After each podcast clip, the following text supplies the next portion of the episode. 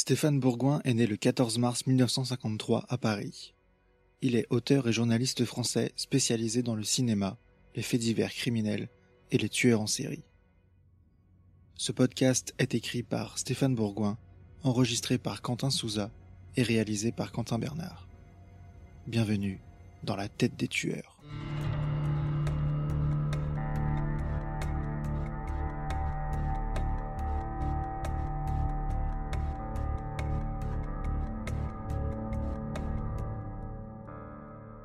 Attention, certains termes de cet épisode pourraient heurter la sensibilité des plus jeunes. Louis Poisson. En mai 2000, une autostoppeuse de Mantes-la-Jolie, âgée de 38 ans, est prise en stop à Bonnières par Louis Poisson. Un homme musculeux et sec comme une trique qui l'a conduit à la ferme des Molières, à la Villeneuve, la Ligote et la Bayonne. Elle reste ainsi pendant près de quatorze heures, après avoir été violemment frappée par son kidnappeur qui quitte les lieux, un chantier de six fermes d'une entreprise pour laquelle il est employé comme tailleur de pierre. Heureusement, son employeur, qui effectue une visite d'inspection surprise, aperçoit la victime attachée et donne l'alerte. Le tailleur de pierre est interpellé. En examinant son casier judiciaire, les gendarmes font le lien avec un épisode de 1996. Poisson a fait l'objet d'une condamnation après l'enlèvement de trois jeunes filles de 15 à 18 ans en juin 1996. Originaires de Mantes-la-Jolie et de Rony-sous-Bois, les victimes font du stop sur la nationale 13 vers Chauffour-les-Bonnières. Elles montent dans le véhicule qui les emmène à la ferme des Molières, à la Villeneuve-en-Chevrie. Mais le kidnapping échoue. Elles profitent d'une inattention du kidnappeur pour s'échapper. Celui-ci est identifié avant d'être arrêté à son domicile de Mantes-la-Jolie l'après-midi du 17 juin 1996. Il est condamné à trois ans de prison. Libéré, il retrouve son emploi en 1998. Lorsque les gendarmes de la section de recherche de Versailles mènent des recherches plus poussées, ils apprennent que Poisson a grandi en Alsace où il a obtenu un CAP de navigation fluviale pour devenir marinier sur le Rhin. Il perd cet emploi lorsqu'il effectue son service militaire. Il est extrêmement déçu car il ne peut pas s'engager dans les parachutistes à cause d'un léger handicap. Seul garçon au milieu de trois filles, il est très marqué par le décès dans un accident de la route de sa sœur Gisèle, âgée de 19 ans. Quand ma petite sœur est morte, j'étais en prison. Mes vieux, ils ont envoyé mon autre petite sœur chercher ses vêtements et faire les photos de la voiture où elle était morte. Faut quand même pas pousser non plus. Poisson bout une haine féroce envers ses parents, et plus particulièrement à l'égard de son père. Le vieux, il tapait tout le temps, c'est tout. Pour un oui, pour un non. Et la vieille, elle disait rien. Elle laissait faire, c'est tout. J'allais au collège et j'avais dans les 16-17 ans. Un soir, la chaîne de mon vélo a cassé et je suis rentré à 11h au collège. J'ai expliqué au surveillant qui a convoqué mon père et le lendemain, il m'a sorti devant tout le monde au réfectoire il m'a mis une rouste parce que j'étais en retard. Alors que j'avais expliqué le pourquoi du comment il aurait pu essayer de comprendre avant de frapper et de me sortir devant tout le monde en me tirant par la cravate. Après, il m'a obligé à faire 25 km de vélo. En grande partie, tout ça a fait de moi un rebelle. Les coups de colère, ça vient de là. Si le vieux n'avait pas tapé pour un oui ou pour un non, j'aurais peut-être eu une autre vie c'est tout. Dans les années 1980, il commet neuf viols dans des parkings de Strasbourg, pour lesquels il écope d'une peine de 15 ans de prison. Certaines des victimes font l'objet d'un début d'étranglement ou sont menacées avec une arme à feu et un couteau.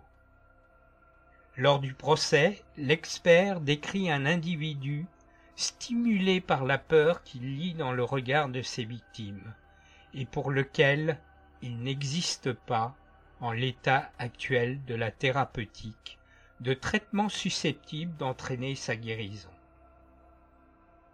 Après avoir séjourné dans les prisons d'Enzisheim et de Fleury-Mérogis, Louis Poisson est libéré en 1994. La société, la justice, veut garder confiance. Deux ans plus tard, il kidnappe ces trois jeunes femmes. À l'époque, il n'a que 32 ans et refait sa vie avec une habitante de Mantes-la-Jolie, dont il a fait la connaissance après avoir échangé une correspondance avec sa fille pendant qu'il est derrière les barreaux.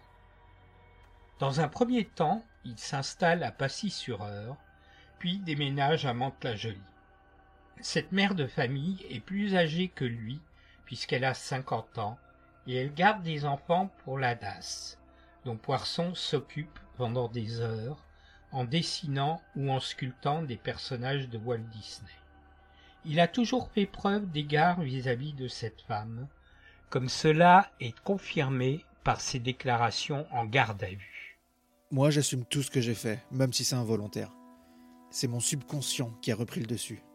Tout ce que je demande, c'est que moi seul paie les pots cassés, mais que la famille et la femme avec qui je vivais, on lui foute la paix, surtout qu'elle garde des gamins pour la DAS. Moi, qu'on me foute 30 ans, j'en ai rien à secouer. Qu'on fasse chier mes parents, ça me dérange pas du tout. Les enquêteurs sont intrigués dès le début par son comportement et l'absence de mobile. Ils pensent que Poisson a séquestré l'autostoppeuse dans le but d'abuser d'elle plus tard et peut-être pour l'assassiner. Dans un des bâtiments désaffectés, il a aménagé une pièce à l'étage et il sait qu'il a peu de chances d'être dérangé pendant le week-end. Mais Poisson avance d'autres raisons. C'est parce que j'ai dormi plusieurs fois. Il y avait un matelas et deux oreillers pour le soir où, où je m'engueulais avec Madame V, ma compagne. Pour pas retourner à Mantes, et il y avait une rallonge pour prendre de la lumière à l'étage d'en dessous. Il semble avoir réponse à tout et fait preuve d'un très grand calme. Bras tatoués, ton sec et cassant, il fume beaucoup. Seul signe de nervosité lorsqu'il est embarrassé par les questions des gendarmes, ses pieds se tordent sous la chaise. Menotté de la main gauche à un plot de béton vert, il est capable de le soulever d'une seule main lorsqu'il s'agit de signer sa garde à vue qu'il fait suivre des initiales JR. JR, comme John Rambo. C'est l'explication que Louis Poisson avance lorsque les gendarmes lui en font la demande. Il est très poli, mais son visage est très dur. C'est une vraie force de la nature, déclare un enquêteur. L'homme admire le héros de la trilogie de films joués par Sylvester Stallone. À l'époque, j'étais un fan. Il adopte même le look de l'acteur et porte en permanence des lunettes noires. Les gendarmes enquêtent sur la découverte en septembre 1999 d'un corps dénudé dans un fossé à Chaussy dans le Val d'Oise. Ils cherchent l'assassin de Charlotte Berson, 79 ans, qui disparaît alors qu'elle parle en promenade à Passy-sur-Eure. Au bout de plusieurs heures d'audition, Poisson avoue l'assassinat de cette femme à cause de pulsions d'énervement. Vous pensez ce que vous voulez, mais sur ce coup-là, j'avais aucune mauvaise raison contre elle au départ. Madame Berson, elle s'est énervée. Elle ressemblait à ma vieille. Elle voulait pas monter dans la bagnole et elle tapait sur le capot. Plus je la voyais s'énerver, et plus je voyais ma mère en face de moi. Le 14 décembre 2000, lors de la perquisition au domicile de sa compagne, les enquêteurs mettent la main sur des bijoux fantaisie qui n'appartiennent pas à ses précédentes victimes. Ces explications sont loin de convaincre les gendarmes. Il y en a que j'ai trouvé à la sortie de Mantes, près d'un parking, où je fais souvent nettoyer la voiture et où je ramasse du bois près, de, près du nouvel hôpital. Je voulais les revendre dans, dans une brocante. Lorsqu'un enquêteur lui demande pourquoi il ne les a pas apportés aux autorités, il rétorque. S'il fallait ramener tout ce qu'on trouve, on serait pas arrivé. Je les avais depuis 3 à 4 ans, depuis 96 je crois. Les gendarmes sont persuadés que l'accusé a emporté des souvenirs volés à d'autres femmes qui sont peut-être tombées sous les coups du tailleur de pierre. Autre découverte inquiétante, un cliché qui montre une jeune femme nue et terrorisée tentant de cacher son sexe de sa main. Là encore, Poisson n'offre aucune réponse cohérente.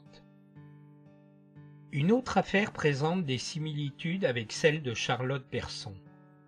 Domiciliée à Saint-Vincent-des-Bois, Janine Villain, 67 ans, et sa fille Monique, 44 ans, sont aperçues pour la dernière fois l'après-midi du 30 août 95 dans les allées du cimetière animalier de Douin où repose leur chienne Babette. Leurs corps sont découverts le 2 septembre dans un champ de Neuilly dans l'Eure. Toutes les deux ont été étranglées. L'assassin a brûlé les visages et les mains avec de l'acide chlorhydrique pour retarder l'identification. Or Louis Poisson a agi de même avec le cadavre de Charlotte Persson. Il connaît très bien les lieux et son profil correspond. En décembre 2000, lorsque les gendarmes d'Evreux viennent le questionner à la prison de Bois d'Arcy, Poisson passe assez rapidement aux aveux.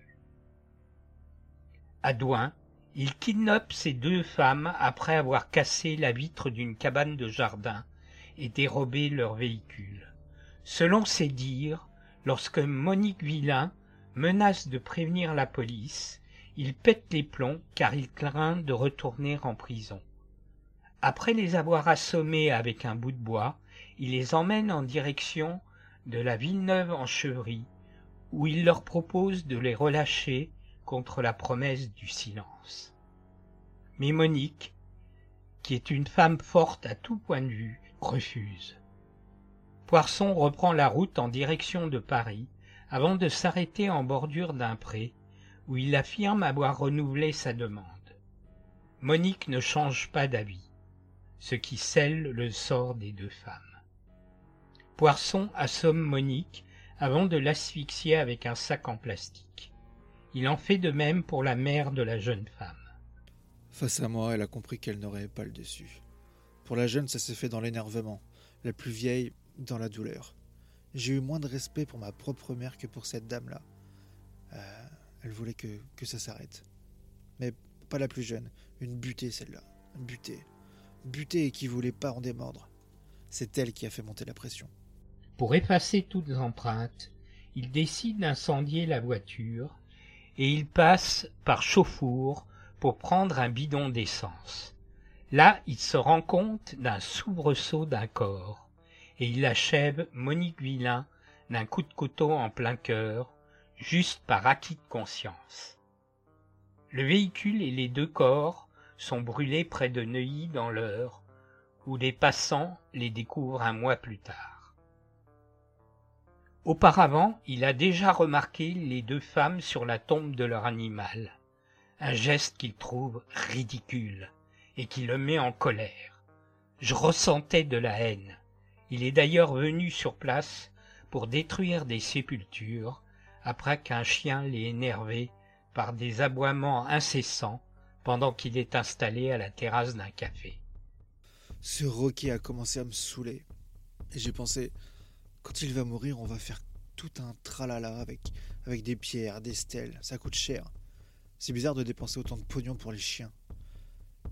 J'ai eu trois accidents, mais bon, c'est arrivé comme ça. Je regrette, c'est sûr, mais pour ces deux-là, je sortais de prison d'une longue peine, et cette histoire banale au départ s'est transformée en sordide affaire.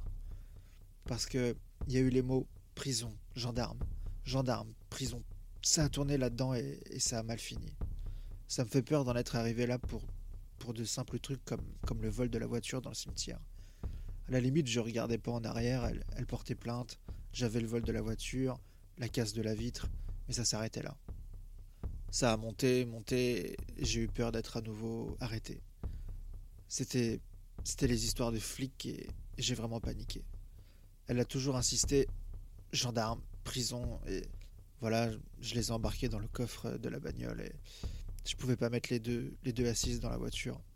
Je pouvais pas rouler avec deux personnes qui pouvaient gesticuler.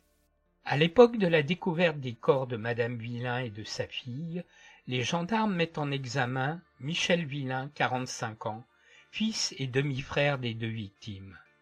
Fâché avec sa mère et sa demi-sœur, qu'il n'a plus vue depuis le début des années 1980, l'homme a été mis en cause par son propre fils, âgé d'une vingtaine d'années.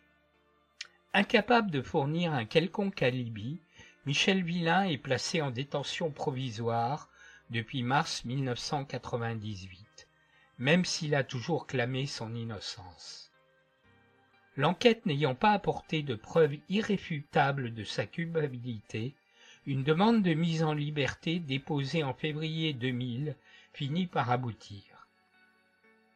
Mais un appel du parquet d'Evreux renvoie le suspect derrière les barreaux au bout de trois semaines de liberté seulement.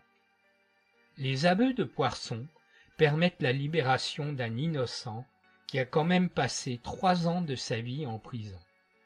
Pendant le procès, de surcroît, la procureure a jugé que ça n'avait rien à voir avec une erreur judiciaire. Le 24 septembre 2002, la cour d'assises de l'Eure condamne Louis Poisson à la réclusion criminelle à perpétuité pour le double meurtre de Janine et Monique Villain. Quelques jours après les derniers aveux de Poisson, de nouvelles fouilles sont menées. Le 23 janvier 2001, près des bâtiments de la ferme. Les fouilles précédentes n'ont rien donné. Emmené sur place, Louis Poisson a donné des indications suffisamment précises. Il fait même parfois preuve d'un certain cynisme. Quand on le questionne sur le fait qu'il quitte les lieux de ses forfaits, avant d'y retourner pour brûler les cadavres, il réplique. Bah, de toute façon, euh, elle n'allait pas se barrer. À l'aide de pelles et de pioches, puis d'un tractopelle, les gendarmes ont trouvé les ossements d'une femme d'origine asiatique. Lucifane, 73 ans, qui a disparu le 28 avril 1999 de la maison de retraite de Mantes-la-Jolie où elle résidait.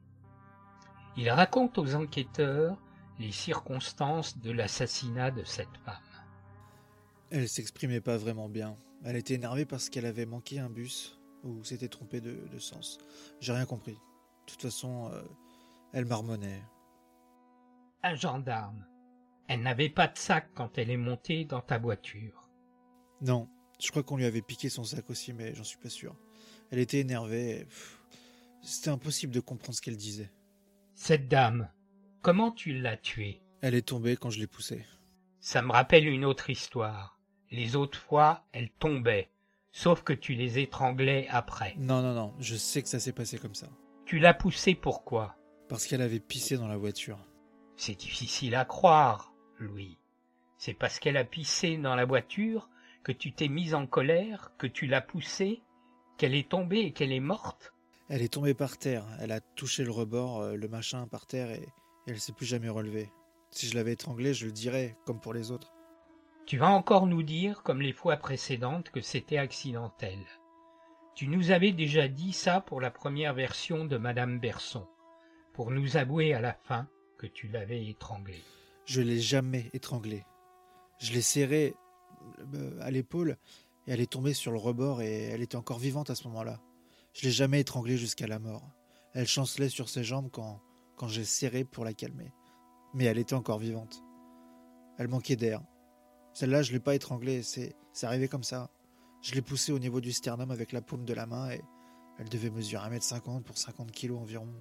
Si c'était un accident, Louis, pourquoi tu n'as pas pensé à appeler des secours? À cause de mon passé. Lors de chacun des interrogatoires où il finit par avouer ses crimes, Louis Poisson évoque un accident qui dérape, une pulsion d'énervement qui le saisit. Pour lui, comme pour la plupart des autres tueurs en série, c'est toujours la faute de la victime. Pour la mère et sa fille, c'est l'attitude butée de Monique Villain qui l'oblige à tuer. Pour Lucifane, c'est parce qu'elle a osé salir la banquette du véhicule qu'on lui a prêté. Je me suis engueulé avec elle parce qu'elle avait pissé dans ma voiture. Si elle avait envie de faire pipi, elle avait qu'à me prévenir avant au lieu de faire ça comme ça. Même si elle était énervée, elle aurait pu me prévenir et je me serais arrêté. L'habileté des gendarmes consiste à amener petit à petit l'inculpé à être confronté à ses propres contradictions, tout en maintenant la communication. Acculé, Poisson finit par reconnaître l'évidence. J'ai eu peur, c'est tout, je l'ai étranglé. Tu as eu peur de quoi? De la ramener comme ça, de me faire arrêter, c'est tout. Louis, pourquoi tu nous l'as pas dit tout de suite? Poisson reste silencieux. Et ensuite Elle était HS, je savais plus quoi faire. Je me suis dit qu'il me restait plus qu'à l'enterrer. Avais-tu l'intention de la séquestrer? Non, pas du tout. Si je comprends bien, tu la tues parce qu'elle a pissé dans la bagnole. Oui, sur le moment, j'étais énervé parce qu'elle avait salopé la bagnole. Moi, c'est la connerie qu'elle m'avait faite, c'est tout. C'est moi qui m'intéressais, c'est moi qui devais nettoyer la voiture. Pour elle, c'était pas grave, elle s'en foutait complètement de la connerie qu'elle m'avait faite. Si elle avait compris, il y aurait de grandes chances que, que je l'aurais ramenée à Mantes. Elle m'aurait nettoyé le siège, je l'aurais ramenée, surtout si elle se souvenait même plus que je l'avais poussée. J'étais énervé sur le coup parce qu'elle voulait, elle voulait pas comprendre. Tu veux mon avis Elle n'avait aucune chance de revenir vivante. C'est faux. Vous pensez ce que vous voulez, mais pas sur ce coup-là. J'avais aucune mauvaise raison contre elle au départ. Madame Berson, c'était pas pareil. La vie de quelqu'un, ça vaut pas plus qu'une tache d'urine dans une bagnole? Mais si, plus. J'étais énervé, c'est tout. Depuis son arrestation, Louis Poisson a subi divers examens psychiatriques. Il manifeste une animosité latente vis-à-vis du sexe opposé. Les experts évoquent une inhibition dans le rapport aux femmes, avec en arrière-plan une dimension de haine et de rage à leur encontre. Il relève aussi des images parentales très négatives, ensuite rejetées dans la réalité de manière agressive. Tout indique de graves troubles de la personnalité qui constituent un facteur d'entrave au contrôle de ses actes. Poisson est jugé pleinement responsable de ses actes. Pour les meurtres de Janine et Monique Villain, l'un des psychiatres estime qu'une injonction de soins serait totalement illusoire. Dans le cas de l'assassinat de Charlotte Berson, un autre expert juge au contraire indispensable une prise en charge médico-psychologique. Interrogé par un journaliste de Paris Match, la compagne de Poisson explique son absence de soupçon lors de leur vie commune. Tu es la belle, je suis la bête. À la suite de son incarcération, il écrit à son ami T'en fais pas, je ne cherche pas du tout à t'écrire ces mots pour me plaindre, mais très sincèrement pour m'excuser. Je viens enfin de prendre conscience, trop tard, du mal que je t'ai fait sur tous les plans. À ma sortie de la prison d'Argentan, j'aurais J'aurais dû aller voir un médecin, exprimer mes sentiments et t'aimer comme tu le méritais. Malheureusement, je ne l'ai pas fait et je le regrette beaucoup. Je sais aussi que cette fois, quoi que tu dises ou fasses, je n'aurai jamais plus de raison d'être car, à mon avis, je suis là pour un long, très long moment. Tu vois, mon avenir est tout tracé, donc euh, j'espère que tu vas enfin penser à toi et à ton bonheur. J'ai fait des erreurs dans ma vie, je les paie au prix fort. À présent, je comprends que ma plus grosse erreur, ce fut toi, car je n'ai pas su faire ce qu'il fallait pour te garder, t'exprimer mon amour, mes sentiments, ma tendresse.